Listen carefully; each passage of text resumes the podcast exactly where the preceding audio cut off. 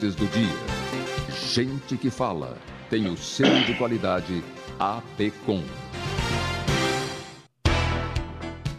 Olá, boa tarde. Estamos chegando. O programa Gente que Fala está no ar, meio-dia em ponto. Eu sou o Mauro Frisman. Nossa audiência nos acompanha pela Rádio Trianon AM 740 de São Paulo e também pela Rádio Universal AM 810 de Santos.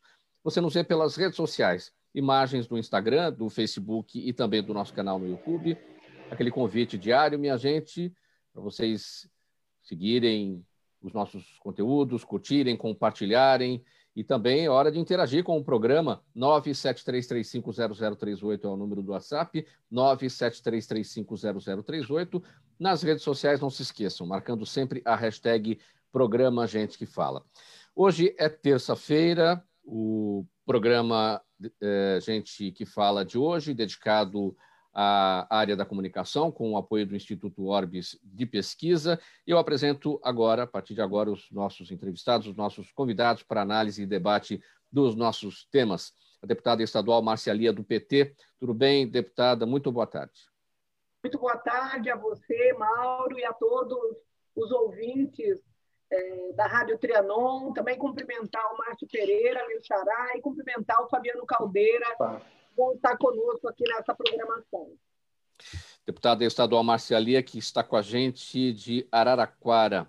Também com a gente o Márcio Pereira, é o diretor de operações e pesquisa do Instituto Orbis, está em Peruíbe, né, Márcio? Boa tarde, tudo bem?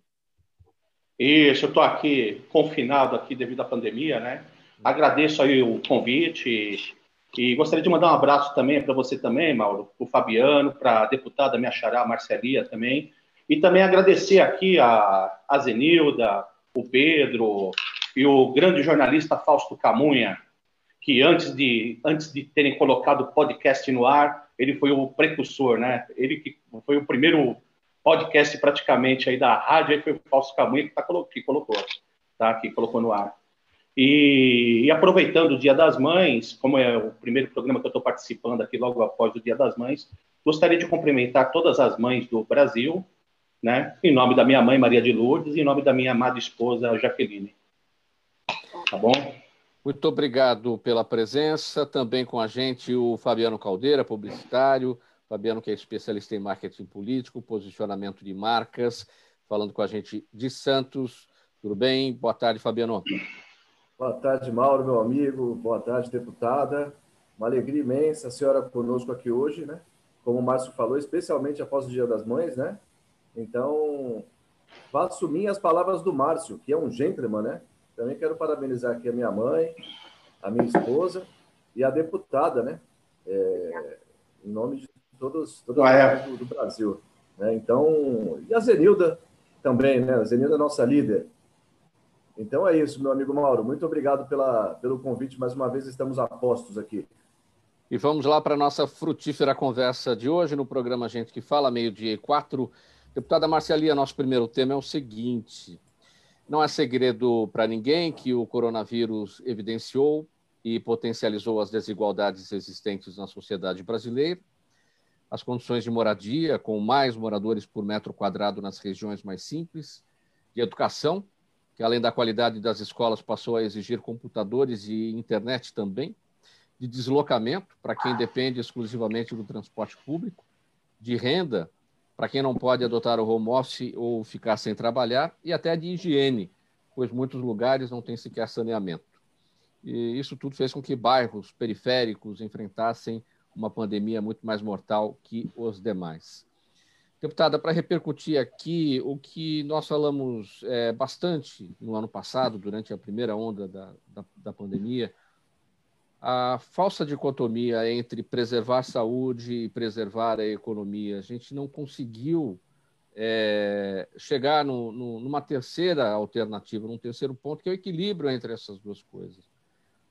Como é que a senhora observa? É possível chegar nesse ponto? Como é que a senhora observa essa falsa dicotomia? Primeiro, dizer que todos os temas que você aborda é, neste momento, nessa, nessa sua colocação, são fundamentais. Né? Eu penso que nós vivemos num Brasil que é um país extremamente rico, mas extremamente desigual, né? onde as pessoas não têm direitos preservados, os direitos respeitados. Então, falar de moradia, é, falar de qualidade de vida, falar é, da volta às aulas neste momento de pandemia, falar também de emprego e renda, né, num momento tão difícil em que há, de fato, uma dicotomia em que a gente fica numa situação muito terrível, não sabe se trabalha, não sabe se fica em casa, não sabe se protege a vida ou se supre as necessidades primárias da família. Tudo isso é muito confuso. Poderia, no meu ponto de vista, é, ter sido muito melhor encaminhado se a gente não tivesse, desde o início da pandemia, um negacionismo latente por parte dos políticos e dos dirigentes desse país. Nós poderíamos estar vivendo uma realidade muito diferente da que nós estamos vivendo, poderíamos, a exemplo de outros países, termos conseguido controlar essa pandemia, se nós tivéssemos comprado as vacinas é, a tempo para poder vacinar, e os países que vacinaram, a gente está vendo é, que eles já estão retomando a vida, inclusive a vida econômica, a vida social. Né? Então, há um, um distúrbio no Brasil de direcionamento da pandemia, tanto do ponto de vista sanitário, quanto de, do ponto de vista econômico, quanto do ponto de vista ideológico. Então, eu penso que nós vivemos hoje um grande problema e teríamos, sim, condições, muitas condições de tomar a rédea dessa situação, como, por exemplo, aconteceu nos Estados Unidos. Lá nós também tínhamos um presidente, o Trump, negacionista, foi mudar de presidente da República e mudar o direcionamento da pandemia, ela já está sob controle. Então, aqui no Brasil, nós temos saída sim, só precisamos negociar essa saída. Dá tempo disso, deputada? Como é que a gente corre atrás é, para tomar as rédeas da situação? Mauro, essa situação ela, ela já levou mais de 420 mil vidas embora, né? E vida você não repõe, né? A pessoa morreu, não tem o que fazer.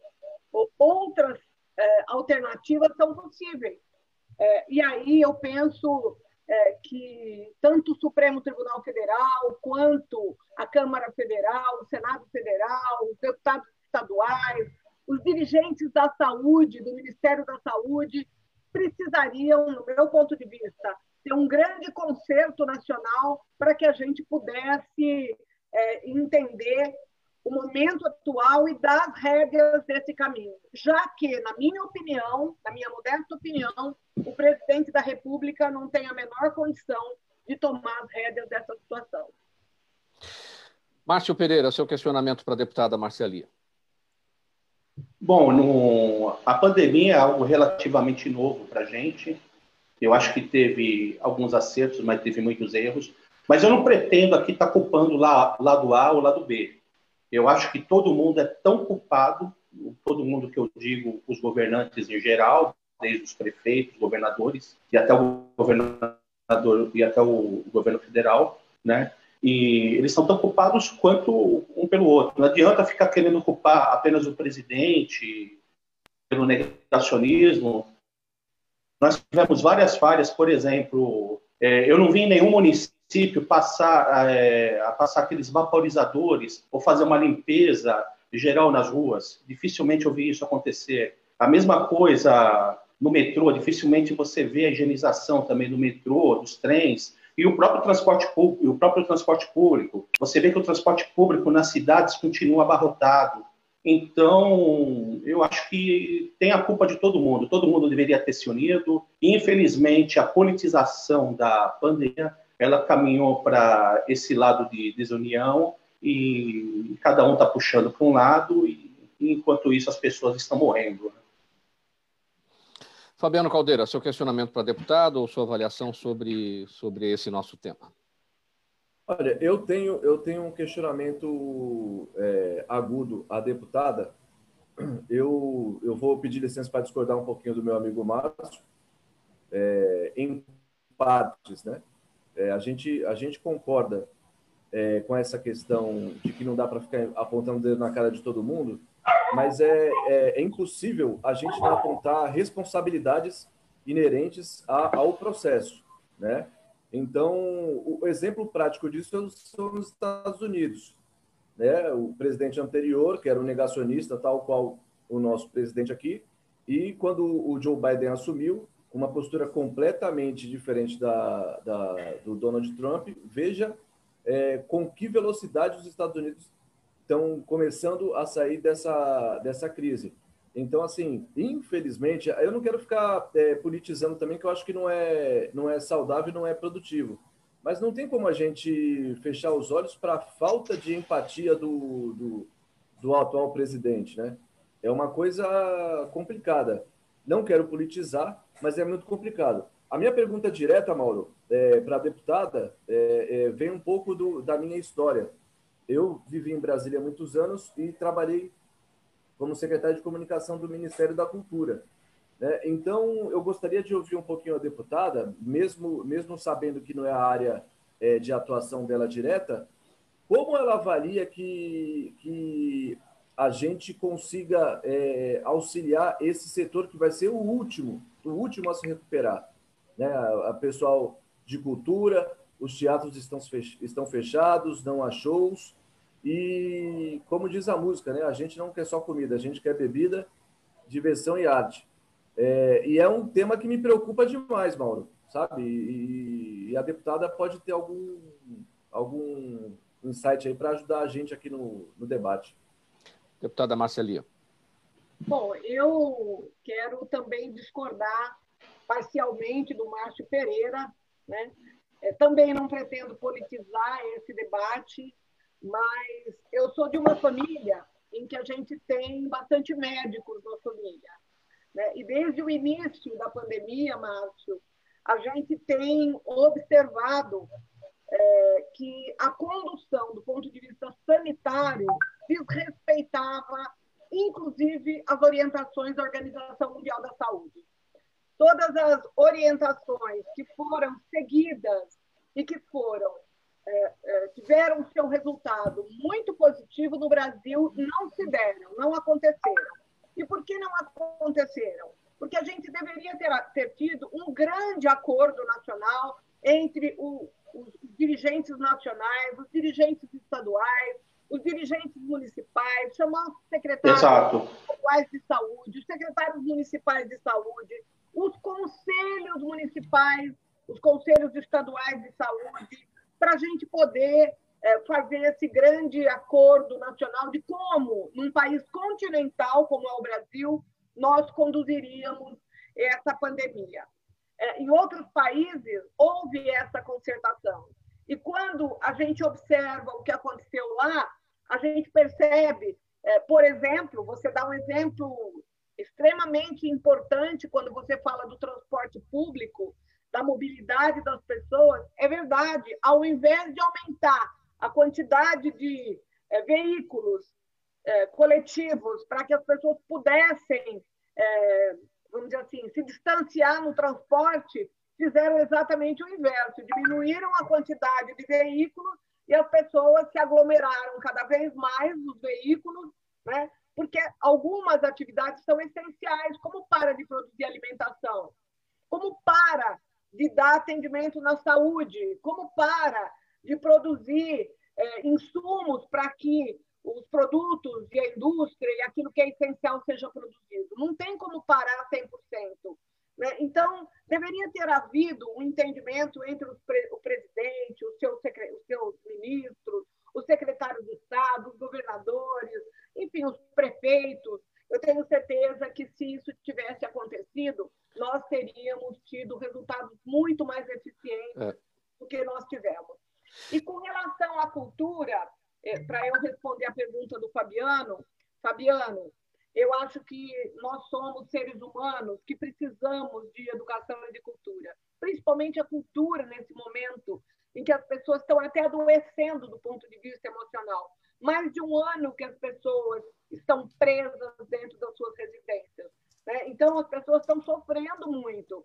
E a cultura é uma forma lúdica da gente conseguir enfrentar esse momento.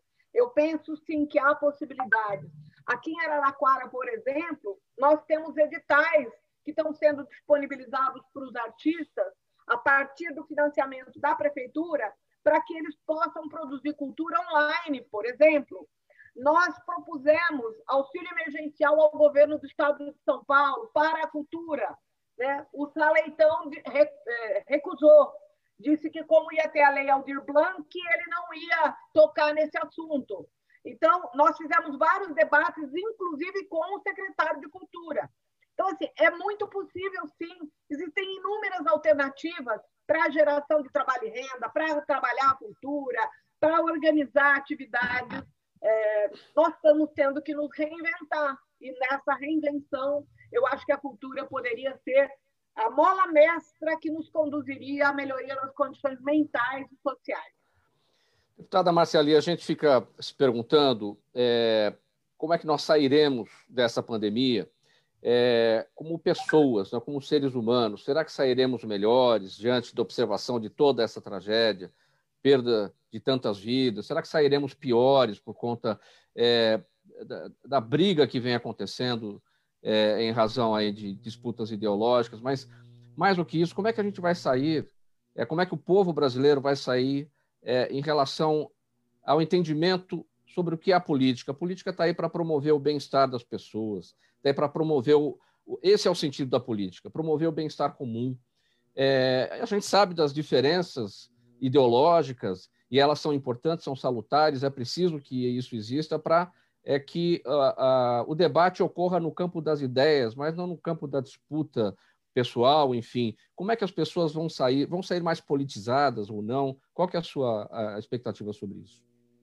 Eu, eu não tenho como não falar do assunto, porque você é, me colocou numa situação em que eu tenho que dizer que nós caminhávamos, alguns anos atrás, por um estado de bem-estar social, onde nós melhorávamos a condição econômica das pessoas, onde nós melhorávamos a distribuição de renda, onde nós chegamos a viver pleno emprego em 2014, onde nós tínhamos, de fato, é, a o início de uma construção de um país, é, de um Estado é, melhor. Né? E com tudo o que aconteceu do ponto de vista político, do ponto de vista é, do golpe que foi ministrado pelo grande capital na presidenta Dilma, eu não tenho dúvida nenhuma de que uma das condições impostas para aquele golpe foi devolver ao povo brasileiro o lugar que um terceiro mundo é, deva estar, né? Então, aquele crescimento, aquela punjância, aquela, aquele desenvolvimento, o Brasil participando dos BRICS, o Brasil pagando a sua dívida externa, o Brasil tendo uma sensação de melhoria nas condições do dia a dia do povo mais pobre, né, com programas importantes como Minha Casa Minha Vida. E um dos temas que eu quero tocar é exatamente essa situação da falta de moradia. A cidade de São Paulo, né, onde eu vivo parte da minha vida, onde vocês vivem parte da vida de vocês, é uma cidade extremamente desigual. Quando a gente vai para as periferias, da Zona Sul, da Zona Norte, da Zona Leste, da Zona Oeste, a gente vê a falta de condição digna de vida dessas famílias e, na consequência, das suas crianças também. Então, que mundo nós queremos construir? Será que o fato da gente ter parte da população recolhida, porque nessa periferia as pessoas não estão recolhidas, até porque elas não têm espaço para se recolher. Como que uma pessoa que mora num quarto com um pequeno banheiro, muitas vezes um banheiro coletivo, consegue melhorar a sua condição de vida durante a pandemia, se isolar, tendo que sair para comprar ou para fazer de alguma forma o alimento chegar no, no prato dos seus filhos. Então, assim, é uma situação extremamente desigual. É uma situação que eu acho, de verdade, que a gente vai piorar ainda mais a condição de vida das pessoas.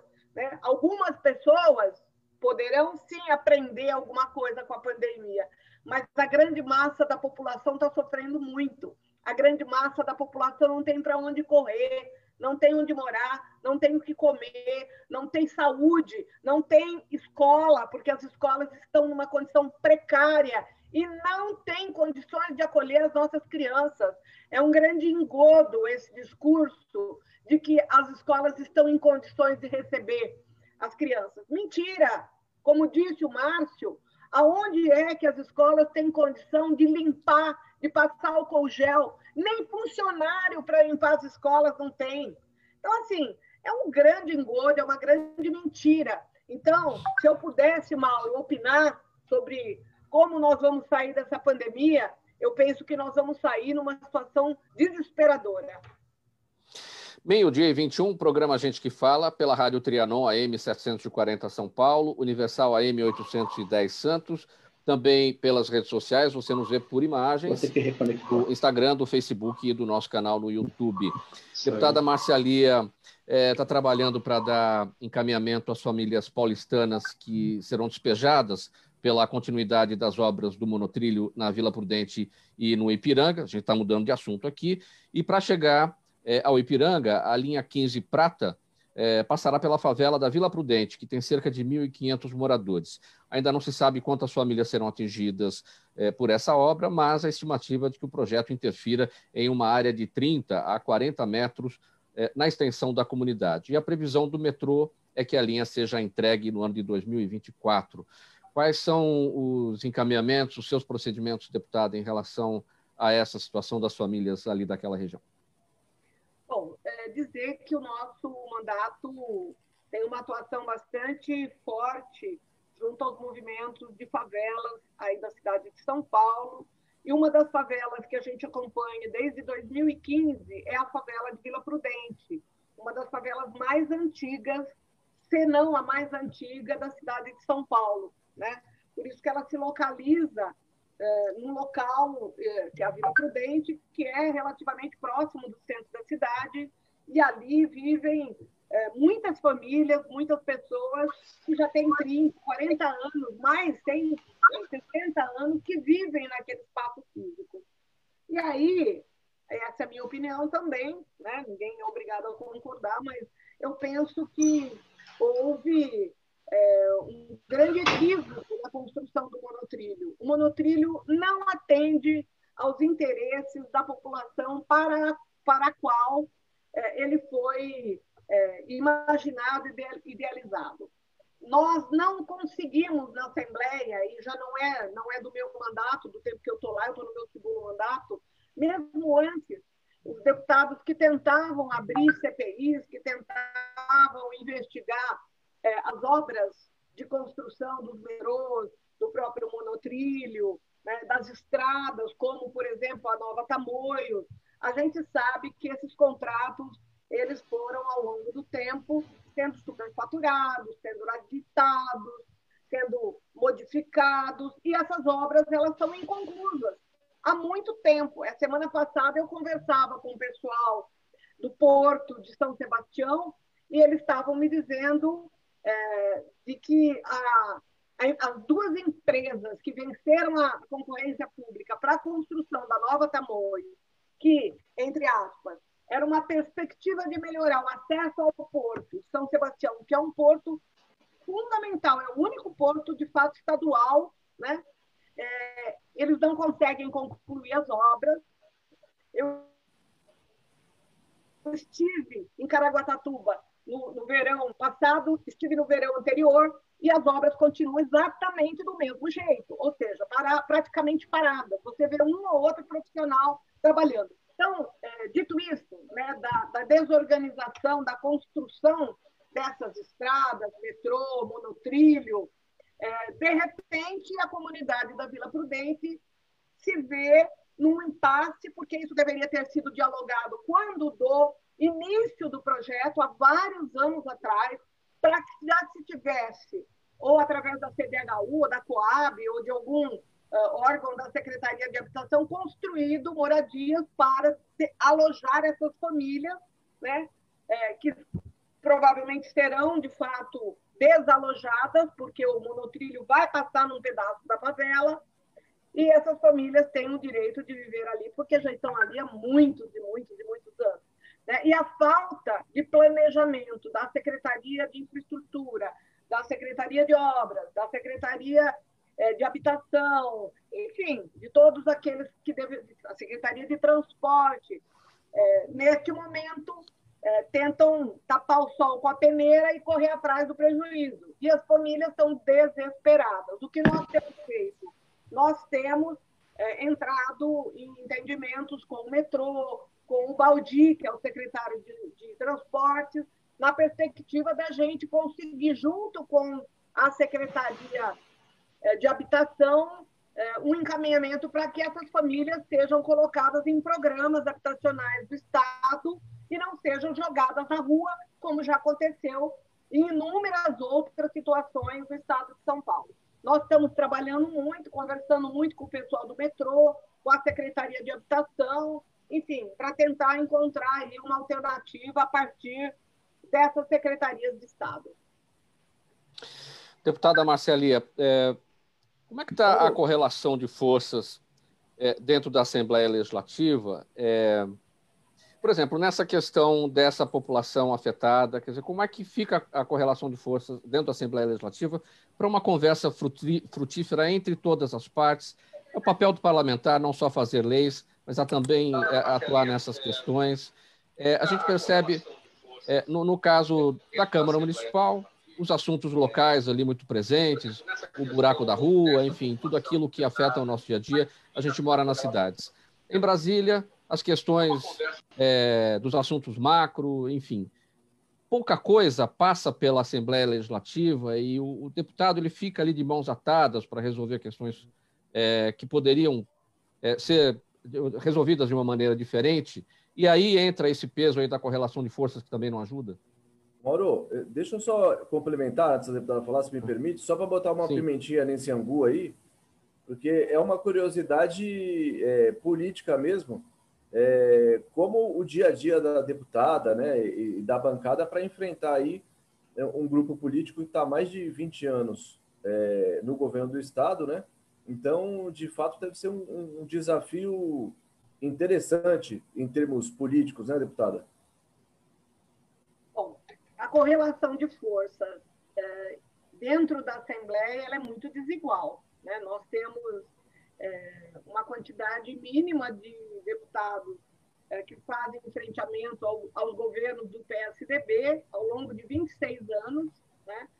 É, mas eu não diria para você, Mauro, que nós tenhamos é, pouco que fazer, porque dentro dos poucos, poucos que somos, fazemos muita coisa. Né?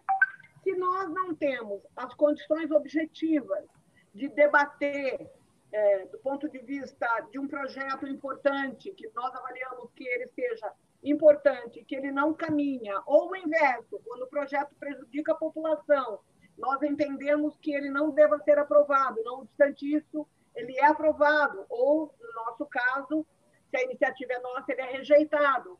O que é que nós podemos fazer? e fazemos, né? E temos tido algumas vitórias, nem sempre vitórias, às vezes vitória, às vezes a, a vitória ela fica para o governo, mas nós temos enfrentado esses debates no judiciário. Nós, infelizmente, muita coisa a gente tem que judicializar.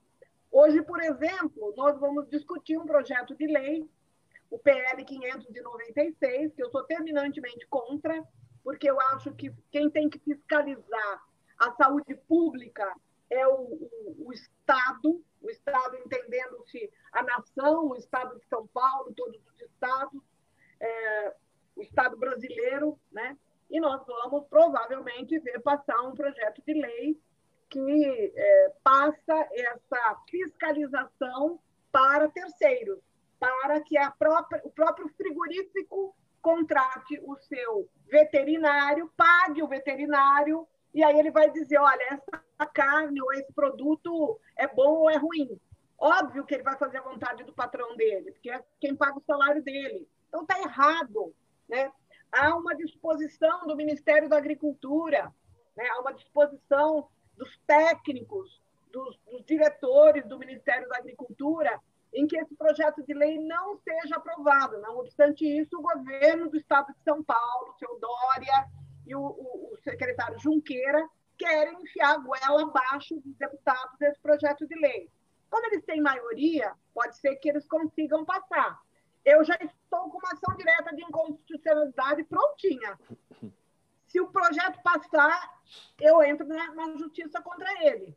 Muitas vezes também, como é que nós temos que atuar quando a gente não consegue convencer, como é o caso do Junqueira, o secretário, é, para que essa correlação de forças fique um tanto quanto menos sofrível para nós?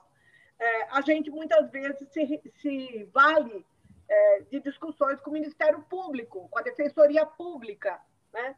É, que são órgãos que estão aí para defender os interesses da população paulista. Então, o Ministério Público tem sido sempre muito parceiro, a Defensoria, via de regra, muito parceira, e a gente trabalha muito para fazer valer aquilo que a gente acredita.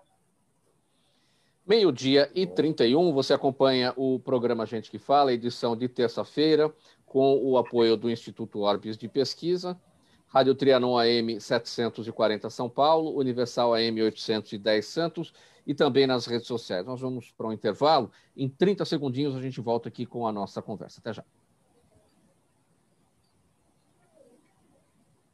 Toda ação estratégica de sucesso tem um componente fundamental: um instituto de pesquisa ético, rápido e preciso. Afinal, é ele que vai fornecer informação confiável, sem achismos ou palpites. E isso, numa época de mudanças rápidas e repentinas, é fator crítico de sucesso.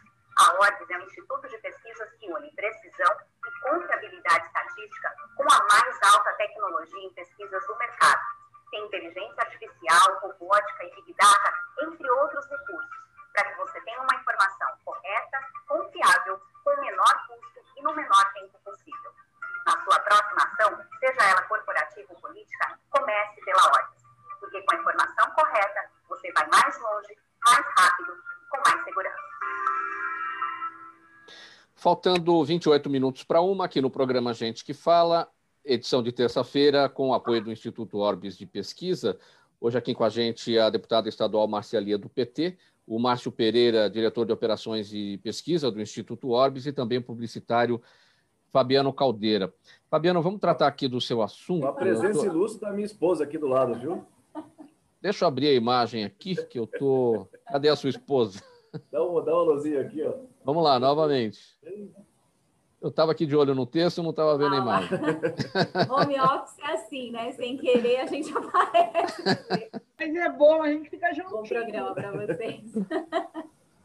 Vamos lá, Fabiano, deixa eu seguir aqui com o seu tema. O, a gente teve algum problema com a conexão do Márcio Pereira. Vamos aguardar a volta dele. Isso. E vamos tratar aqui do, do seguinte, Fabiano. É, nos últimos anos, políticos de diferentes posições ideológicas tiveram sua credibilidade e reputação profundamente afetados. E, como se diz na internet, o print é eterno. Recuperar a credibilidade em época de redes sociais e com o acirramento da polarização política se tornou uma tarefa ingrata e a tendência é que esse acirramento de ânimos piore no ano que vem, 2022, eleições presidenciais e também em 2024, eleições municipais e por aí vai, né? Fabiano, se já é difícil posicionar o nome na política, como é que faz é, na hora de reposicioná-lo, hora que foi feito um estrago, alguma coisa assim? Ô, ô Mauro, pergunta extremamente inteligente e oportuna. É, você sabe que esse acirramento é, de ânimos, né? Essa coisa meio Corinthians e Palmeiras, Fla-Flu, é, é, é vermelho, azul, é, que a gente não tinha até tempos atrás, ou pelo menos não era tão escancarado, eu vejo como uma forma positiva de amadurecimento da nossa jovem democracia. Tá? Então, isso aí eu creio que seja um sintoma é, é, de que as, as instituições estão se arraigando, é, as instituições estão se, se estão até sobrevivendo a, a, a, a tanto tanto sofrimento que algumas autoridades vêm criando às instituições. Agora, a questão do posicionamento é, é, importante porque cada vez menos político oportunista vai poder participar. E eu falo isso da, da forma mais técnica possível, é, enquanto técnico da área, porque não, não tem mais espaço. É, é eu, eu, peço até licença à deputada de, de falar de político é, na frente da senhora, mas é, eu falo num contexto geral não tem mais espaço para aquele político ou para aquela política que está mais preocupada em surfar pequenas ondas do que você ter um posicionamento concreto, um posicionamento concreto de vida, um posicionamento concreto de atuação, de história. Porque, como você falou, Paulo, o print é eterno. Então, antigamente, é, só para é, é, dar um exemplo aqui, você sabe que eu sou um pouco mais informal, até por ser da praia, então eu brinco muito. É, o, o, o, cara era, era candidato a vereador, ele ia no, no centro espírita, fazia uma oração, depois ia num, num terreiro, batia um tambor, depois ia na igreja e pedia a benção para o pastor. Hoje em dia não tem mais espaço para isso. Não tem mais espaço para isso, porque a internet é a principal fiscal de todos esses políticos. Então, ou o político é verdadeiro, ou ele vai ter vida curta. Não adianta nessa eleição é, é, é, por exemplo, se a deputada me permite a, a, a gentileza de citá-la, a deputada tem uma, uma, uma, um trabalho muito desenvolvido, muito ferrinho na questão dos direitos humanos. Não adianta na próxima eleição, só porque o tema da moda está sendo nanotecnologia, a deputada se apresentar como especialista em nanotecnologia. Se a verdade dela é, é lidar por direitos humanos. O eleitor hoje está mais profissional que o político nesse ponto. Então, Mauro, é, toda essa conjuntura um pouco mais árida, mais arisca, é, eu creio, até por, um, por uma visão de mundo aí que eu tenho otimista, que seja de fato um sintoma para que quadros novos venham e, e, e, melhorem a qualidade Agora, do nosso player. Quando você diz, Fabiano, que não haverá espaço daqui para frente para é, os oportunistas na política, você quer dizer o que exatamente? Exatamente. Aquele que não falo... é da política e que. Não, é, é, não, não, não. E que nega a política e que faz disso um oportunismo. Rapaz, que que é ó, deixa, deixa eu te falar, é, é, só um fato interessante, porque esse papo de nova política é um papo para inglês ver danado, né? Porque não existe nova ou velha política, existe boa ou má política. Política ou é você política. faz política bem, política é política. Esse papo de nova política eu, como marqueteiro, falo, é marketing muito raso para enganar meia dúzia de gente que, que se ilude com isso. Mas quando eu, é, é, obrigado pela tua observação, para deixar bem claro. Quando eu falo de oportunismo, eu me refiro especificamente em termos de narrativa, de, de posicionamento, tá? Então, por exemplo, eu, eu, eu, não, eu não gosto de Big Brother, mas também não faço aquele discurso raivoso de que Big Brother é coisa se eu tivesse uma postura oportunista, eu iria na minha rede social comentar lá que a Juliette é assim, assado, é assim, assado. Entendeu? Mas isso não tem a ver com a minha verdade. Então eu não posso mudar. Fabiano, você está querendo engessar o político? Não. Eu só estou querendo dizer que o eleitor é, cada vez mais está ligado nessa, nessa, nessas artimanhas, nessas estratagemas. Permite uma parte? Sim, eu ia te pedir a palavra aí. Antes, de qualquer, antes de qualquer coisa, eu quero, eu quero pedir perdão aqui pela minha conexão. Tive até que trocar de aparelho aqui. Tava, tava, não estava ouvindo o áudio e acabei trocando aqui, mas está tudo ok agora. Vamos lá. Bom, na questão aí da, da questão das campanhas eleitorais, eu acredito que o político em si, hoje ele vai ter que caminhar para uma profissionalização maior tá? Ele vai ter que se basear mais, exatamente, eu não estou querendo aqui apenas vender meu peixe, mas ele vai ter que se basear mais em pesquisas, ele tem que ouvir mais o que, o que a população está querendo, tá? E temos outro problema aí também que essa pegando uma parte até do que o Fabiano falou, esse discurso raivoso, eu acho que as pessoas já estão se cansando dele, né? É, pessoas que ficam só polarizando, só pegando aqui um defeito de um, defeito do outro, e é aquela crítica de desconstrução sem proposta nenhuma. E a população está começando a observar isso e está começando a mudar a cabeça. As pesquisas Tivemos já mostram isso. Como é que está sendo trabalhado um levantamento para entender o que a população está pensando da polarização? Em termos de Não, exatamente. A, a população ela tende agora, nesse momento, ir para o chamado caminho do meio. Ela está vendo todo o lado positivo e todo o lado negativo dos políticos atuais. Tá? Por exemplo, tem políticos que vivem só da detratação, só vivem só de fazer críticas. Inclusive, até pergunto lá para até para deputada, como que vocês aguentam lá o, o Arthur Duval, lá o Mamãe Falei, deputada? Você quer dizer o seguinte, com, é, indo para o meio, é, nem, nem esquerda e nem direita é, um, é uma busca. Não, um... não chega a isso. A pessoa, às vezes, ela tem, a, ela tem aquele viés já natural dela, que ela tende até ser um pouco de esquerda.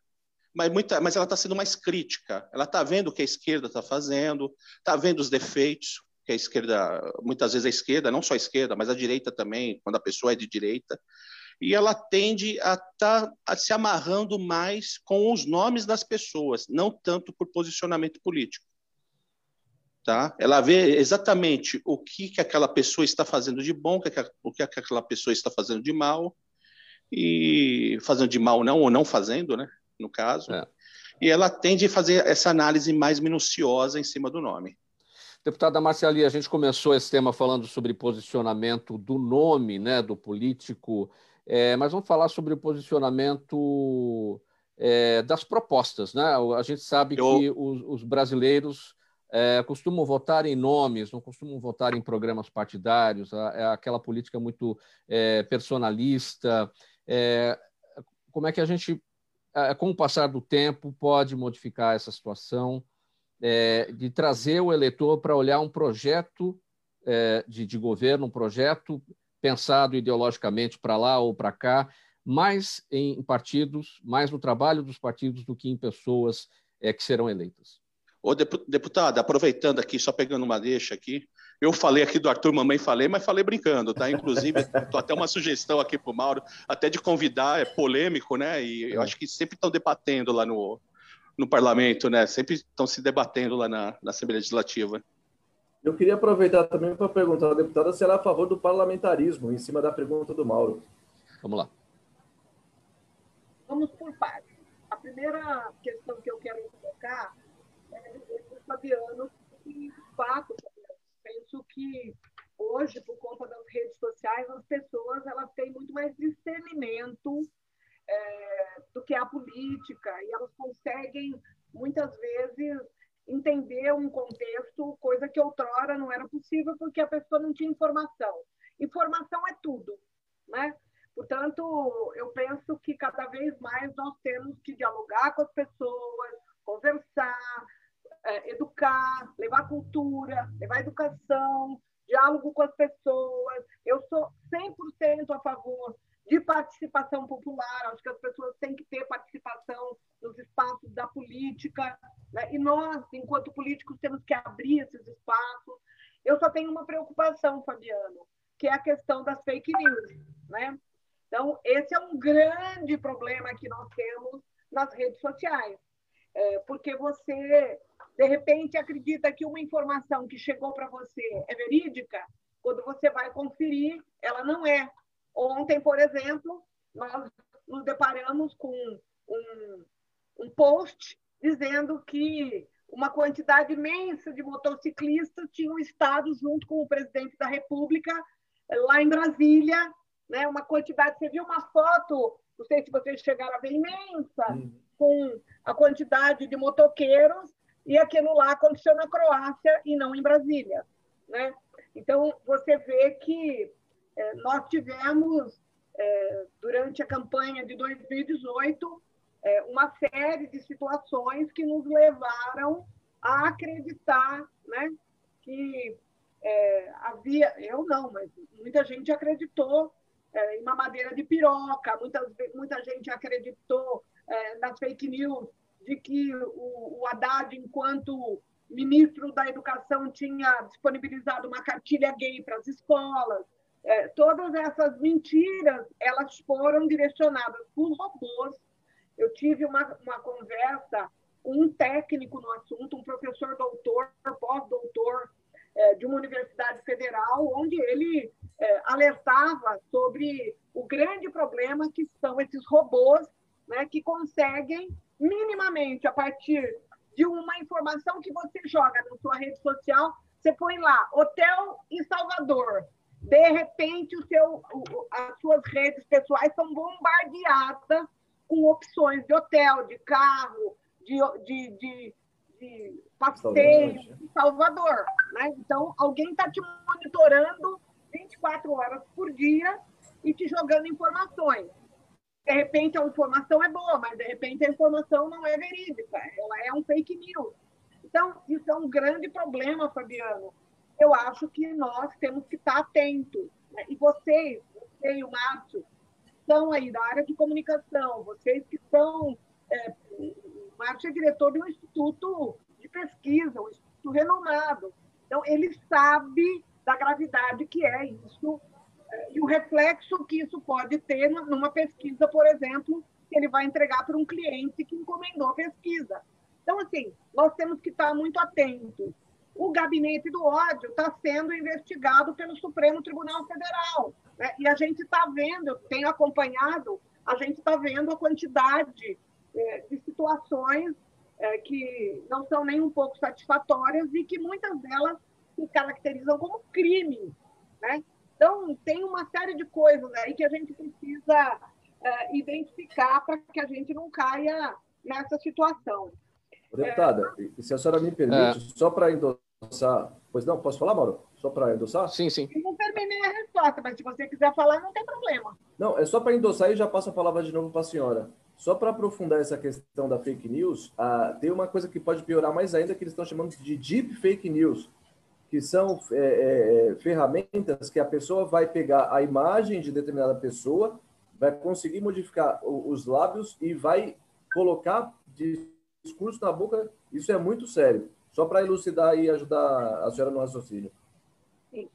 Quando, quando o Márcio fala é, do Arthur, Mamãe Falei, do Rodrigo, nós temos outras figuras lá, o Rodrigo Garcia, por exemplo, é, nós temos é, outros do PSL que é, vieram aí no, no vem da valsa da Janaína e que foram levados para a Assembleia Legislativa tem um mínimo de cultura política e isso tem trazido para nós é, que fazemos política de forma séria, né?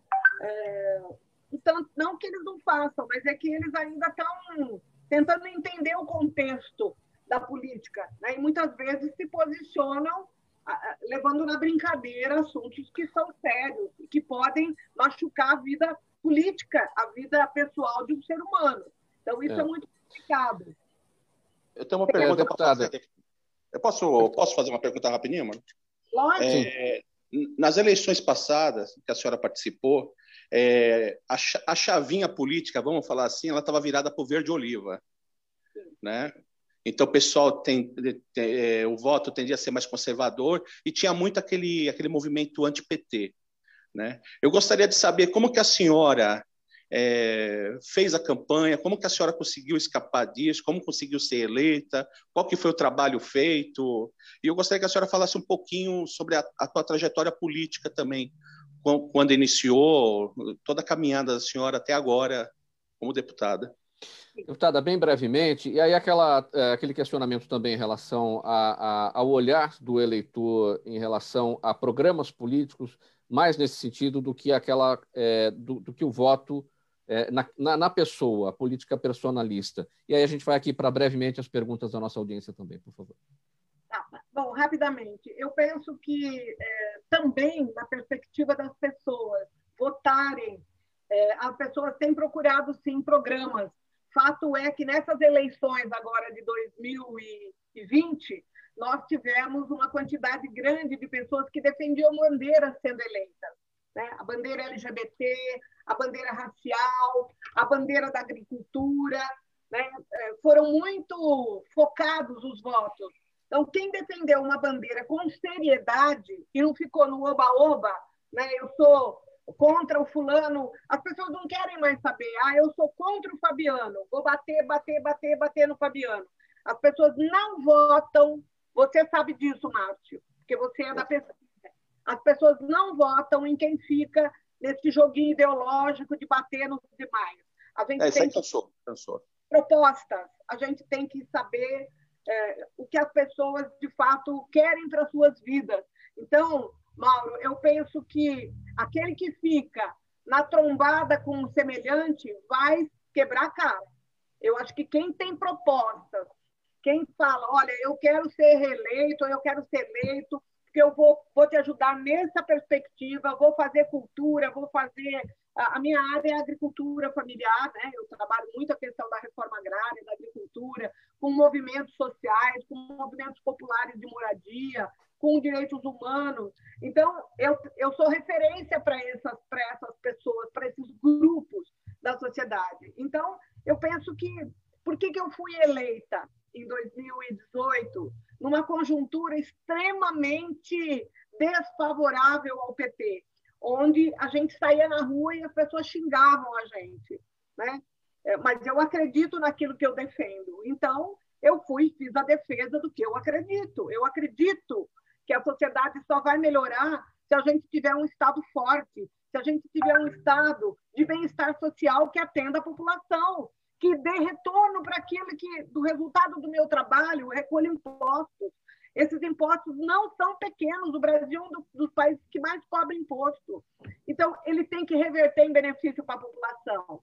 Então, eu sou contra a corrupção, eu sou contra quem faz mal feito, eu sou contra é, mas eu tenho uma proposta. A minha proposta ela é direcionada para certos segmentos, né? Então, eu acho que é, o eleitor ele quer isso. Ele quer que você tenha sinceridade e que você tenha proposta. Isso é fundamental. Faltando nove minutos para uma da tarde, o programa Gente que Fala, edição de terça-feira, com apoio do Instituto Orbis de Pesquisa. E aqui nós vamos para as perguntas da nossa audiência. Eu vou pedir brevidade a todos, é, para que a gente tenha tempo de responder a todas essas questões. É, Fabiano, a Vera Lima, nossa audiência aqui no Facebook, uh, de todos os dias, ela está tá com a gente aqui todos os dias e pergunta se há espaço eleitoral para uma terceira via na eleição para presidente em 2022. Olha, eu vou responder de uma forma sempre direta e, e muito simplista, mas é, eu acho que vai dar uma é, elucidada é, historicamente o Brasil, é, a eleição no Brasil sempre é, é decidida é, por essa terceira via. O que acontece? Um terço do eleitorado tem uma tendência histórica em votar em partidos de esquerda e um terço do eleitorado tendência em votar em partidos mais conservadores. E essa terceira via aí que fica no meio é o que é o pêndulo que decide sempre a eleição para lá ou para cá. Né? Agora, um, um, fato interessante que o, Mar, o Márcio pode até responder, é, falar um pouquinho também, se tiver tempo, é, sobre o, o, impacto da pesquisa, por exemplo, com a volta do Lula para o cenário, o, pré-candidato a presidente que mais prejudicou foi o Luciano Huck. Olha que interessante. É, o, por que isso? Porque o Luciano Huck estava crescendo exatamente na, na, camada mais vulnerável, na população mais desfavorecida, aonde o Lula tem um posicionamento muito forte. Então, uma questão interessante. E só para fechar aqui, Mauro, é. É, rapidamente. É, é, pena que não vai dar tempo, senão a, deputada podia falar um assunto que interessa ao, ao Márcio, que é a questão do, dos bois, ele que tem várias cabeças de gado aí no interior, é, da questão da inspeção animal, é, que a deputada é. contra. Mas é só um adendo aí. infelizmente não dá para seguir nesse tema, mas se você quiser fazer o complemento aí, Márcio, do que o, o Fabiano falou em relação às pesquisas. É, e eu vou te já colocar a pergunta aqui do, do seu Jaime do Jardim Bonfilholi. Ele quer saber se haveria alguma explicação sociológica na área da pesquisa para a expressiva audiência do BBB, que gerou grande repercussão popular praticamente em quase todas as camadas da população. Então, bem brevemente, esse complemento aí do, do Fabiano e essa questão aqui do seu Jaime que está com a gente. Bom, a... quanto ao BBB, a audiência ela aumentou bastante devido à própria pandemia, né? As pessoas estão mais reclusas em casa, não estão saindo à noite, e, e como estavam passando poucos jogos de futebol, tudo ficou aquela torcida, né? Aí cada, cada pessoa em casa ficou torcendo para uma pessoa ou outra que estava participando do programa. Então, teve esse estouro da audiência, principalmente a pandemia ajudou bastante, tá? Agora, quanto ao Fabiano, quanto ao Centrão, Fabiano, é, o que, que, eu vejo? É, ele está muito fragmentado hoje. Né? Vários partidos, cada um quer atirar para um lado. Então, isso aí vai beneficiar bastante tanto Lula quanto o Bolsonaro. Enquanto o Centrão não se unir e não, não escolher um nome de consenso, dificilmente vamos ter vamos ter um resultado diferente no segundo turno aí para 2022. Tatiana Oliveira, nossa audiência no Instagram, deputada Márcia Lia, ela pergunta a sua opinião sobre a LESP, Assembleia Legislativa de São Paulo, ter aprovado, assim como a Câmara, a compra de vacinas por empresas privadas. Primeiro, eu vou comentar rapidamente esse assunto das eleições de 2021. Sim. Né? Acho que o, Fabiano está correto. Nós temos um terço da população que é de esquerda, um terço da população que é direita, 25%, 30% das pessoas votam na direita, 30% votam na esquerda, e o restante da população está para ser conquistado. Quem tiver mais condições e mais diálogo com a população ganha eleição. Né? Então, por isso que os movimentos já começaram a se caracterizar. É, com relação à compra de vacinas, o que eu penso? Eu penso que todas as pessoas têm direito de serem vacinadas, todas as pessoas. A gente não pode permitir que, enquanto é, as pessoas que têm comorbidade, as pessoas que têm mais idade, que estão mais suscetíveis a contrair o coronavírus, não sejam é, 100% vacinadas, eu penso que a gente não pode permitir o camarote da vacina. Eu penso que a gente não pode permitir que os ricos, mais uma vez, né, a sociedade ela é excludente por natureza. As pessoas mais pobres sempre são as que mais morrem, os negros são os que mais morreram durante a pandemia, os que moram em favelas são os que mais morreram, os que não têm comida.